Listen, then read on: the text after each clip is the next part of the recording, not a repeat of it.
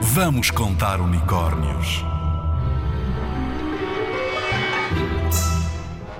Hércules, um dos heróis gregos mais populares, filho de Zeus, o deus mais importante, tinha muita força e muita coragem.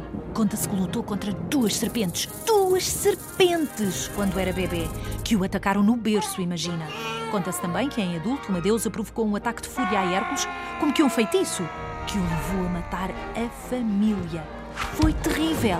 Como castigo pelo crime, teve de cumprir 12 pesadas tarefas, os chamados 12 trabalhos de Hércules. São eles matar um leão, um leão muito forte, estrangulou-o. Teve de destruir um monstro de sete cabeças que cuspia fogo, capturar uma corça de chifres de ouro e pés de bronze.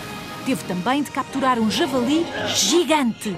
Num só dia, Hércules teve de limpar o estábulo de um rei que já não era limpo há 30 anos. Lá dentro estavam 3 mil bois. Hércules teve ainda de acabar com umas aves muito más e matou-as com flechas envenenadas. Capturou um touro que lançava chamas pelo nariz domou as éguas do rei Trácia, roubou o cinto de ouro da rainha Hipólita, a rainha das guerreiras amazonas, capturou uns bois vermelhos, grandes, selvagens, roubou as três maçãs douradas das ninfas e ainda conseguiu caçar o cão de três cabeças, Cérbero, guardião dos portões do inferno, e que, para além das três cabeças, tinha cauda de dragão e pescoço de serpente. Ufa, até estou cansada. Que grande trabalheira a de Hércules. Mas conseguiu e tornou-se imortal.